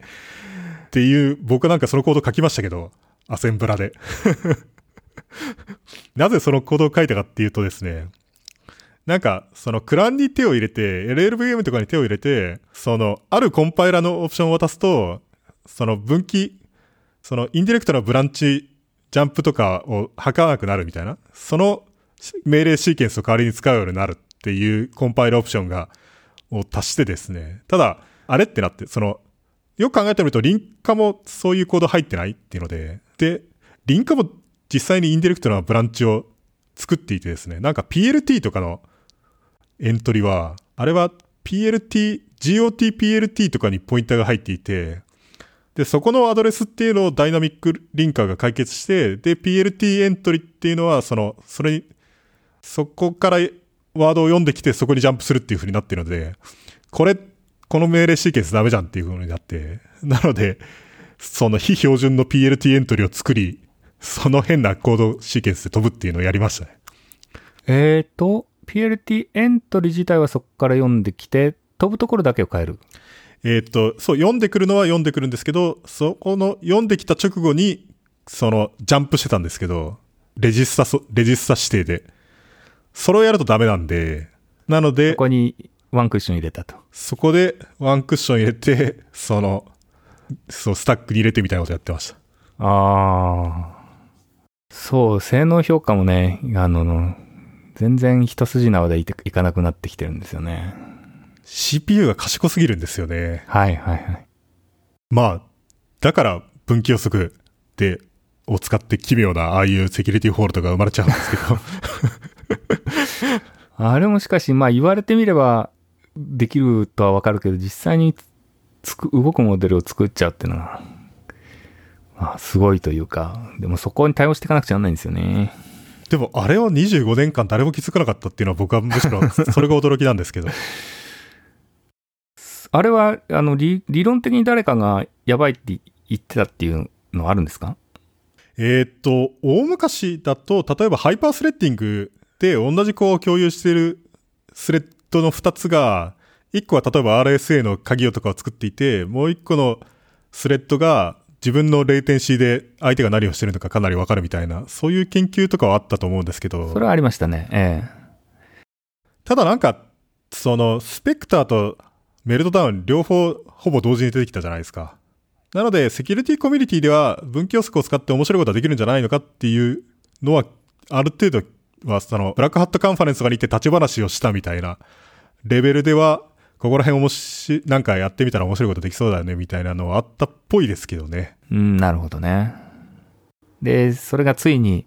ついにあの、動くモデルが出たとうん。いう感じですか。あの、Google の人たちがやったスペクターの、その、分岐予測、 indirect な branch をうまく走らせるやつとか結構すごいリバースエンジニアリングでしたよ。そのインテルのプロセッサが、要するにその indirect な branch を直接走らせるっていうことはできないんで、なので、別のところに indirect な branch を作っといて、それをよく train することにより、その、間接的に影響を与えるみたいなやつで、当然だから全部のアドレスに対して分岐予測を全部別々に覚えておくわけにはいかないんで、このアドレスとこのアドレスは、その同じスロットに割り当てら、キャッシュに割り当てられてみたいなやつっていうのを頑張って解析し、そのメモリ、それと該当するメモリ領域にインディレクトブランチを作っといてみたいな、なんか、かなり涙ぐましい努力が。確かにな、自分でやるのは大変だよな。あれ、インディレクトブランチのスロットは、あの、まあ、一種の圧縮してますよね。あの、数ビ数ビットの、なんつうんですか、全部、全アドレスで覚えてるわけじゃなくて、そのアドレスを数ビットだけ抽出してテーブルに持ってますよね。だから一種のハッシュ、ハッシュコリジョンみたいな形で、えー重なる部分がある。そうです、そうです、なんか。うんはい。しかもなんか、直前の分岐だけじゃなくて、ちょ直前の数十分岐とか何十分岐、十数分岐みたいなやつっていうのを覚えてるんですけど、なんか忘れましたけど、内部的には、なんか、毎回ごとに2ビットずつシフトされていくハッシュのキーみたいなやつがあり、ああ、はいはいはいはい。それ、それで、その分岐のヒストリーを十数個分ぐらい覚えておいて、それをキーに使って内部のテーブルを引くみたいな、なんか、なんかそういう感じになってるはずなんですよね。なので、同じインストラクションでも別のパターンが出現すると、両方ともちゃんと予測できたりするみたいな。うん。そ、それで分岐予測の話から発展すると、あの、ゴーシュの VM は、えー各 VM ごとの処理っていうのを、でっかいループの中に並べてて、で、あの、インスト VM インストラクションを読んでそこに飛ぶわけですけど、あの、非常に標準的なテクニックとして、えー VM のループの頭で、えー VM インストラクションを読んでスイッチすすると遅いんですよね。そこの分岐予測が毎回外れまくるから。で、えっ、と、各インストラクションの処理シーケンスの一番最後でもって、次のシン、あの、次のインストラクションに分、ジャンプするっていう風に書いておくと、かなり早いんですよ。それ考えてみたら、現代のプロセッサーではどうなんですかね？現代のプロセッサーではどうというと、案外現代のプロセッサーでは1個の巨大なジャンプでも、それなりに予測できる。ああ、戻るかどうかっていうことか。どうなんだろうな。ただ、あの、ヒストリが、それを活かすにはヒストリがかなりでかくないとならないような気もしないでもない。まあ、分散してる方が、性能が出そうなイメージは確かに普通にありますけど。うん。まあ、ともかくですね、それがものすごい優秀だなって分かったのはですね、えーもうだいぶ前になりますけど、ゴーシュで実装実験したことがあるんですよね。もう、もう何年下手すると10年ぐらい経つかもしれないんだけど。あの、で、最初は各 VM のインストラクションで実行されるマシンコードっていうのをそのまま並べて、えーマシンを入ってそれを実行したんですよ。で、そしたら全然スピードが上がらないんですね。VM で実行したのと比べて。で、結局それでなくなってるオーバーヘッドっていうのは、あの、VM インストラクションを読んできてそこにジャンプするっていうオーバーヘッドがなくなってるわけなんですけど、実はそこの分っていうのは、え分岐予測とかがうまく隠していて、立足にはなってなかったっていう。はあ、面白いですね。なるほどね。えー全然変わらなかったんですよ。すごいですね。えむしろ、それだったらローカリティが下がって、性能が下がったりとかして。ーそう、そうです。あの、事実上ベンチマークでちょっと性能下がったんですけど、まあ、全然変わらないなというのは、一種の驚きでしたね。そうか。で、結局、ある程度いじって、半、倍ぐらいのスピードになったところで放棄したんですけど、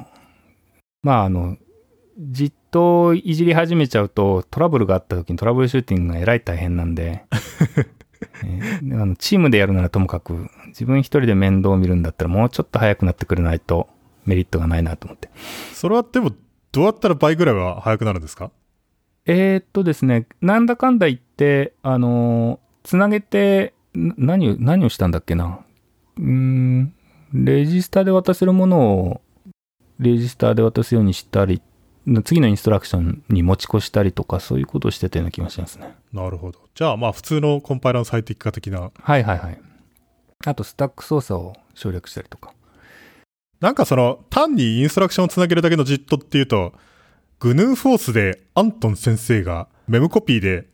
その、バイナリをつなげるっていう荒技をやってませんでしたっけ？いや、それは知らないです。僕なんか論文を読んだことがあるような気がするんですけど、なんか、その、ラベルのアドレスを取れるので、はい。VM のインストラクション、VM のその各ケースの間の命令っていうのは、その VM のインストラクションを実行するための C のコードなので、そこの部分っていうのをメムコピーしてきて、つなぎ、順番に合わせ、つなぎ合わせることにより、一個の上から下に連続して実行される命令列になるっていう荒技をやっていて、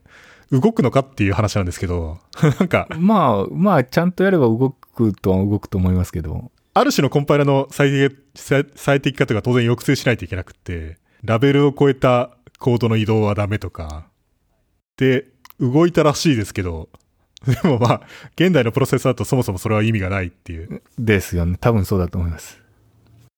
でも、あの、その論文の問題意識は僕はよくわかりましたけどね。というのも、JIT と、それから JIT じゃない VM っていうの両方別々のコードをメンテするのは大変だし、コンシコンシステンシーを保つのも大変だから、同じコードでじっとしたいっていうことが、その主目的だったはずなんですけど。それは非常に思いますね。GOS の場合だと、あの、VM のコード自体を、えー、VM インストラクション定義から自動生成してるんで、やるんだったら、まあそこを同じ定義からじっとも生成するっていう形にすしたいなと思ってやってないんですけど。その、商業的にすごい手間がかかってる V8 とかみたいなやつだったら、ああいうのとかって実行されるパターンって何パターンもあるような気がするんですけど、多分すごい簡単なインタープリターみたいなやつからすごいオプティマイズしたモードまで数通りぐらい吐けると思うんですけど、ああいうのは、その、手間がかかるけど、まあ、チームのリソースが潤沢だからできるっていう感じですよね。そうなんですよね。あの、特にあの、ランタイムの状況を見て、部分的にじっとしたりするっていうのは、結局、それを再現するパスっていうのが、実行パスっていうのが、どんどんこう、限られていくじゃないですか。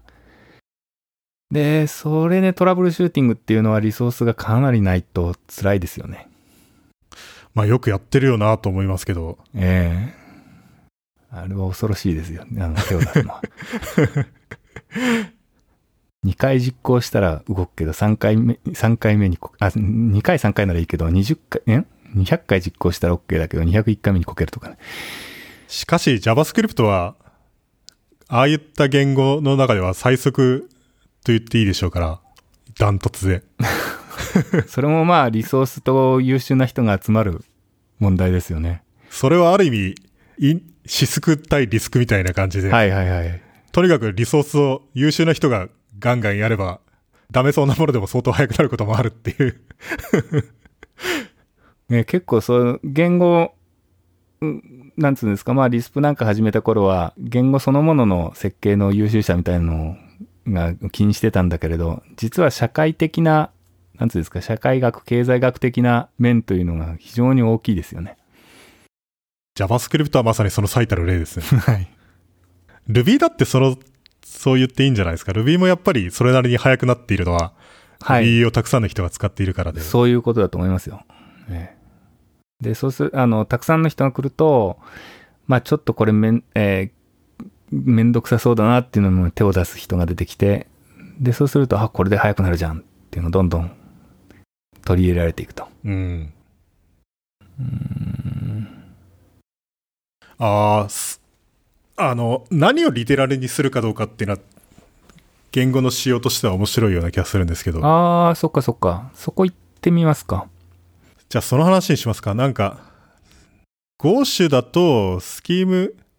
スキームの言語仕様にはないやつとかも、リテラルのオブジェクトとして直接書けるようなオブジェクトがあったりすると思うんですけど、ああいうのってどう、どうやって選んでるんですかっていうのが。例えば、Go だと正規表現の literal object があったりとか、あとマップ、マップもあるんでしたっけ？マップはないです。えー正規表現と文字セットのリテラルっていうのは、えー付け加えてますね。文字セットのリテラルってどういう風に書くんでしたっけ？えっ、と、シャープに、あの、ブラケット、あの、カクカッコです。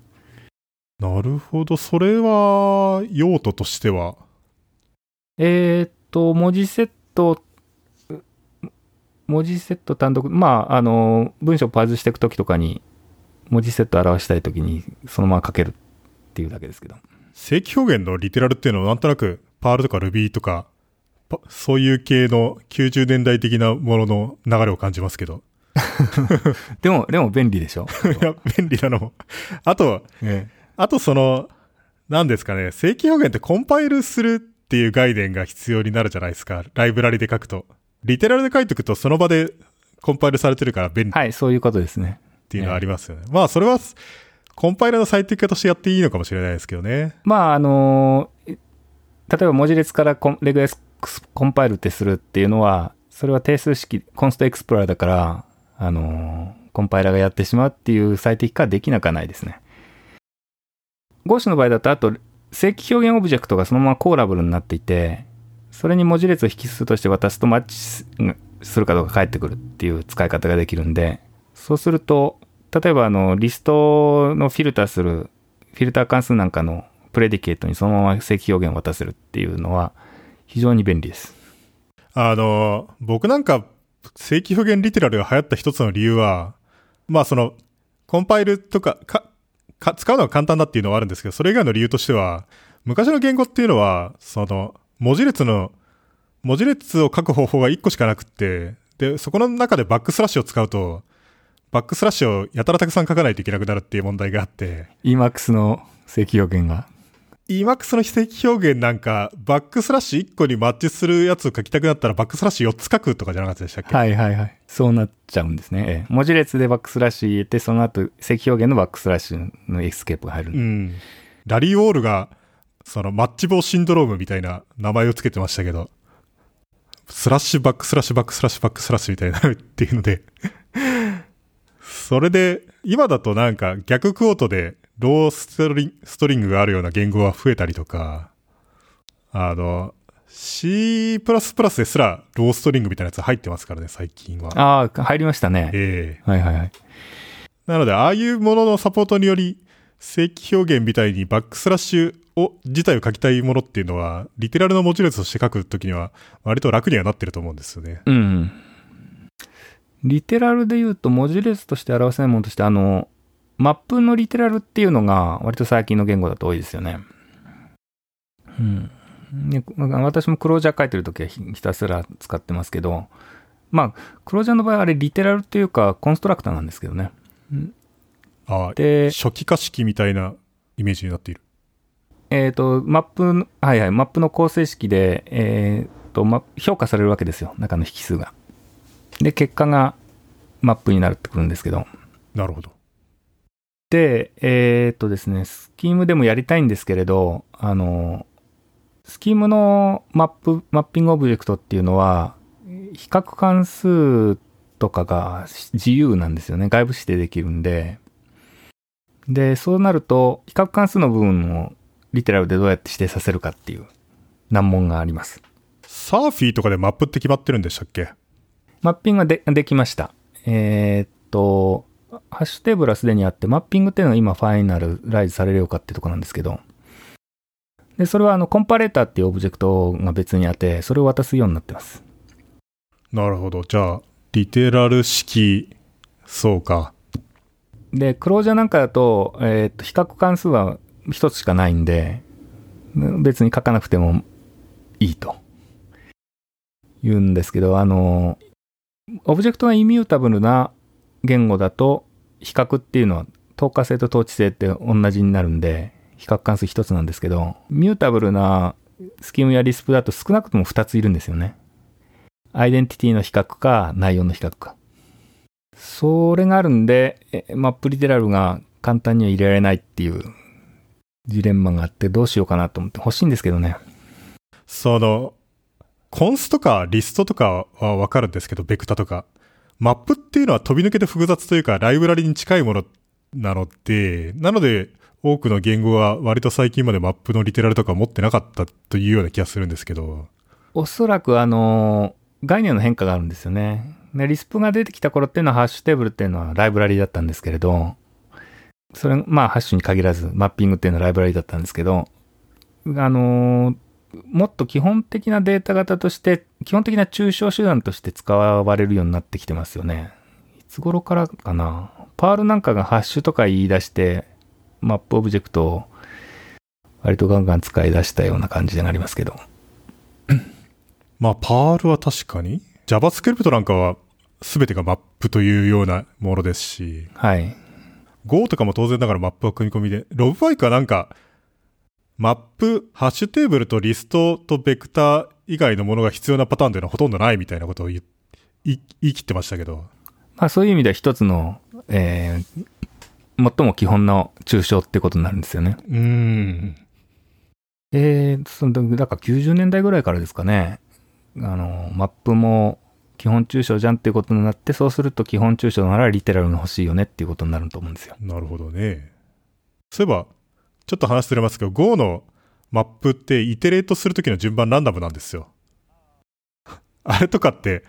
Go とかどうなんだろうと思って。えっ、ー、と、いや、Go はうまいなと思うんですけど、あれランダムにしてはオーバーヘッドっていうのはないんですか？多分、その、イテレートするときの開始位置っていうのが、乱数で決まってるだけみたいなもんだと思います。なるほど、ね。だから、オーバーヘッドはほとんどないはず。うんうんゼロ、実質ゼロだと思います。うん。うん。えーっーシュの場合だと、今の言ってるだとすぐにはい入れられないですね。あの人たちなんかアグレッシブで、なんか一時期サイズが8より小さいマップとかはイテレートする順番が固定になっちゃってたみたいなやつを、なんか直してましたけどね。そランダムにして、ランダムにしたからテスト壊れるかもしれないけど、それは君のプログラム間違ってるから直してねっていうのがリリースノートに書いてあるっていう。ええその辺は、あの、スキムで言うと、スキムの引数の評価順っていうのは言語仕様で決まってないんですよね。ああ、そうなんだからでしたっけ、ええ引数の順序に依存し、引数の評価順に依存したコードは書いちゃいけないんですよ。でも、処理系によって大体固定なので、一つの処理系だけ使ってるとうっかり依存してもわからないということがあって、だから案外その辺もランダマイズすると見つかるバグっていうのがあるのかもしれないなという気はしてますね。なんでスキームは決めなかったんですかね？それはですね、えっ、と、決めようというたびに、あのー宗教、連宗教戦争が起こって、リトルエンディアンビッグヘンディアンみたいな。後ろから評価した方が効率がいい。いや、前からの方が分かりやすいみたいな感じで。後ろから評価、スタックにそのまま積みたい場合には、ですええでもスタックに積む場合に、プリント F じゃないんだから、あ、可変の場合か。スタスキームは可変調引数いくらでも、いくらでもつかよく使いますんで。なるほど、なんかわかるような気がする。で、あとはまあ、あのー引数の式の重さによっては、順番入れ替えて評価した方が早くなる場合もあるんで、まあ、その辺をやってる人たちは固定されるのを嫌がると。なるほどね。いやー、大変ですね。ランダマイズといえば、えっ、と、ハッシュテーブルのシーディングの話とかいきます？ランダマイズ関連で。それって、あ、シーディング？あのえっ、と、何年、何年か前ですよね。あの、ハッシュテーブルのハッシュ関数が固定だと、外部からデータを注入されるときにわざとコリジョンが起こるパターンっていうのを注入されて、えー DOS アタックが可能になる。うんうんうん。ありました、ありました。その、安全なハッシュテーブル難しいんですよね。その、その、例えば URL とかのパラメータとかを受けて、それをハッシュに入れてなんとかする、ハッシュを引いてなんとかするみたいなことやってると、意図的にコリジョンが大量に発生するやつをたくさん送送りつけられると劇的に遅くなってハングアップしちゃうっていう。で、そういえばなんか、Google の人だったと思うんですけど、最近。その、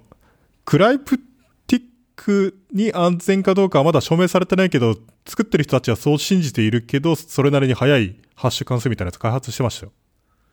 それはなんかハッシュテーブルとかのハッシュ値を計算するための関数として、その、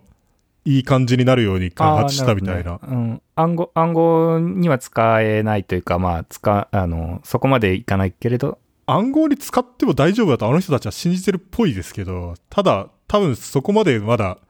その、クライプアナラシスはされてないけど、それをね、意識しつつ、その、まあ、ハッシュテーブルに使うぐらいだったらいいだろうっていうやつですか？しかも早いっていう、おなんか、そういうところにも新たなデベロップがあるんだなと思ったんですけど、なんかそういえば見たような気覚えもあります。ゴーシュは単純にシップハッシュをそのまま使っちゃってますけど、シップハッシュってどういうかハッシュ関数でしたっけ？プハッシュは、あの、シシフトと XOR を何、いくつか組み合わせてますね。これ、うん、性能的にはどうなんだろう。シップハッシュと、それからシードを適当にミックスしている。はいはい。シップハッシュはあのす初初期のシードを与えた上で文字列食わせることによって全然違うのが出てくるんで。なるほど。まクリプティックに安全というわけじゃないでしょうけどね。当然だ。とにはなってないと思いますよ。そこまで複雑ではない。まあ、シフトして X は取って、またシフトしてっていう状態を持って回す形ですけど。なるほど。まこんなもんすかね。こんなもんでいけそうですか？ええていうか、また全然終わらなかった。これは5回ぐらいできそうなぐらいのレベルになっているような。えー、今回、今回どうですかね？あんまり濃くならなかったような気もするんだけど。いやー、それがね、未だにね、みんな何言ってるか分かんないっていう、どうも言われてるっぽいんですよね。そうなのかななんか、うん1割も分からんとか、例えば、バイリンガルニュースっていうポ結構人気のあるポッドキャストがあるらしくって、それはなんか日本語半分ニュース読み上げ、英語でも半分ニュース読み上げるみたいなやつで、それだと50%はわかるのに、チューリングコンプリート FM は10%もわからんみたいな。まあ人によって興味領域が違うから、自分のスイートスポットでなければ わからないんでしょうけど。まあ逆に言うと1割しかわからないと言いつつ聞いているっていうのもなかなかすごい話のような気がしますうーん、案外その辺がスイートスポットなんです、なのかもね。そうなのかもしれないですね。わすごい分かってる話よりは、よく分からない話を調べし物しながら聞いたりとかするのが面白いみたいな。ところがなんかもうなんか、これに出てる人ですらそうっぽくって、この間うどんくん、うどんくんと話をしたら、河合史郎さんの回良かったでしょみたいな話をしたら、いやーって、でも何言ってるか全然分かんなかったです、みたいな。まあ、やっぱ興味領域が違うからかな。なんか電子工作とかをしたことはないと、ああ、そっかそっか。電子工作の話とか全く分からんみたいな。ああ。あとなんか、うどんくんは、あの、経験な性的片付け言語の信奉者なんですけど、この間のシロさんの話を聞いて、ちょっと新たな境地を開いてたみたいですけど、その、データが、データがそのプログラムより長生きするような環境で、データというのがすでに存在、世界として存在していて、そこに対して行動、コードが後付けて、はい。うん、スモールトークとかリスプみたいな世界観っていうのは新鮮だったみたいですけど、うん。それは多分体験してないと知らない世界でしょうから。うん。それと僕なんかそういう話をしたんですよね。その、いや、なんかサーバーとかのプログラムとかを Go みたいなディスプみたいな言語で書いていて、そこにレプルをつけて、コンソールをつけて、